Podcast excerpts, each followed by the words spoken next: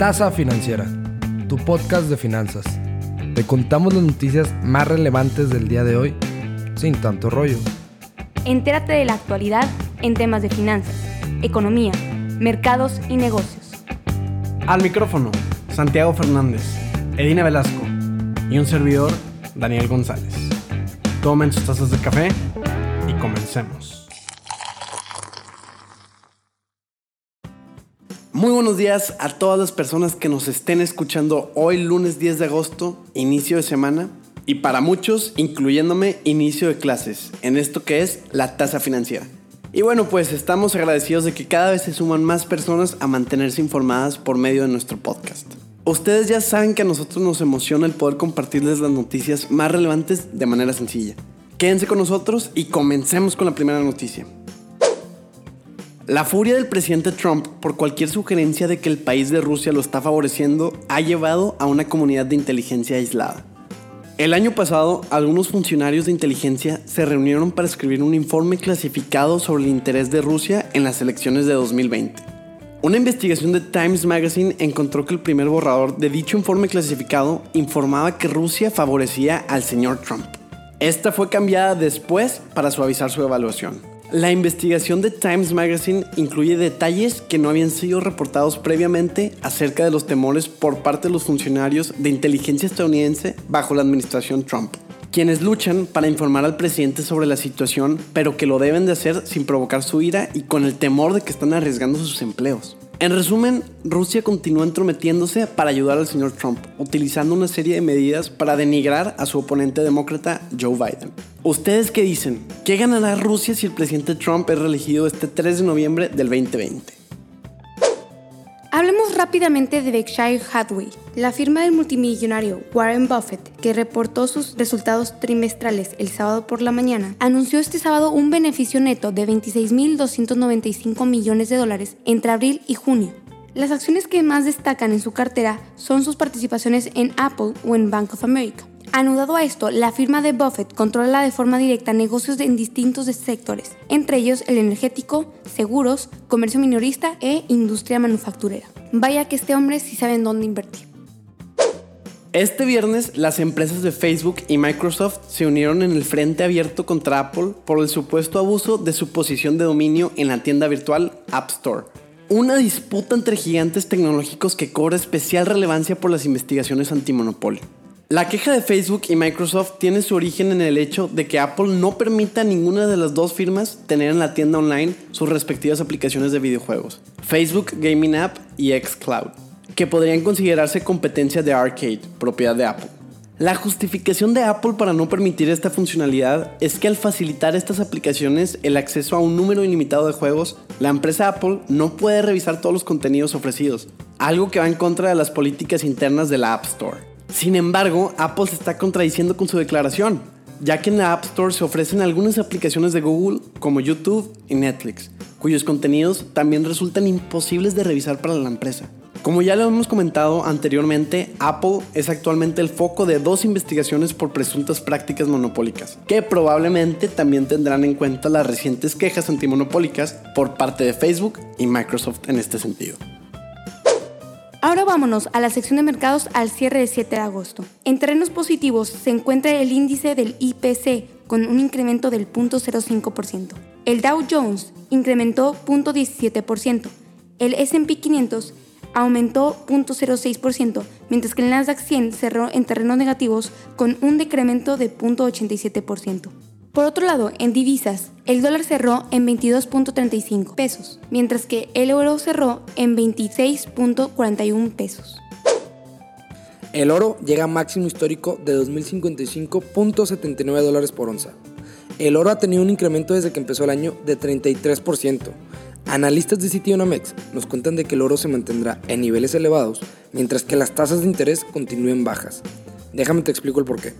Cuando tienes un dinero que quieres invertir y volteas a ver el rendimiento que te da el banco y está por los suelos, pues entonces ahí no es. Ahora, te metes a las acciones de las empresas y te das cuenta que están muy golpeadas por la pandemia. Entonces es cuando volteas a ver estos metales y te das cuenta que es una inversión segura y de alto rendimiento. O sales al tianguis a comprar tu lingote de oro físico o ahorita mismo te compras unos cuantos ETFs de oro. Agradezcanme después. El Banco de México recortará la tasa de interés a su nivel más bajo en cuatro años. Aquí hay dos cosas que nos gustaría explicarles. Primero, ¿quién es el Banco de México? Básicamente, es una institución autónoma cuyo objetivo es procurar la estabilidad del poder adquisitivo de la moneda nacional, o sea, del peso mexicano. Ahora bien, ¿qué es la tasa referencial? También es conocida como la tasa de interés interbancaria de equilibrio o por su acrónimo TIE, que sin entrar a tanto detalle es el costo promedio de las operaciones de crédito en los bancos. Ahora sí, regresando a la noticia. De acuerdo a un sondeo, 19 de 24 analistas consultados esperan que la autoridad monetaria, o sea, Banjico, disminuya la tasa de interés interbancaria 50 puntos base, o sea, a 4.5%. De concretarse esto, sería el décimo recorte consecutivo desde agosto del año pasado. El Banco Central publicará el jueves 13 de agosto a la 1 de la tarde el comunicado de la política monetaria. Así que pues no nos queda más que esperar al jueves y le estaremos platicando este viernes en nuestro podcast si esto se vuelve realidad. La viceprimera ministra de Canadá, Chrystia Freeland, dijo este viernes que su país planea imponer aranceles por 2.690 millones de dólares estadounidenses a las importaciones de Estados Unidos. Esto fue en respuesta al anuncio del presidente de Estados Unidos. Este anuncio fue que Trump reimpondría un arancel del 10% sobre el aluminio canadiense. Por si no tienes muy claro el término, un arancel es un impuesto que se aplica a todos los bienes que son objeto de exportación e importación. Y bueno, Freeland indicó que Canadá considera imponer un arancel no solo al aluminio, sino también a docenas de productos, incluyendo palos de golf, bicicletas, refrigeradores, lavadoras y equipo deportivo como bates y palos de hockey. Originalmente Trump impuso aranceles a las importaciones de aluminio en 2018. Después los canceló el año pasado a los metales de Canadá y México, pues para facilitar el camino para el tratado entre México, Estados Unidos y Canadá, o como es más conocido, el TIMEC, el cual entró en vigor el 1 de julio este año y se esperaba que diera estabilidad al comercio entre los tres países, pues al parecer este tratado sigue teniendo algunas inconveniencias.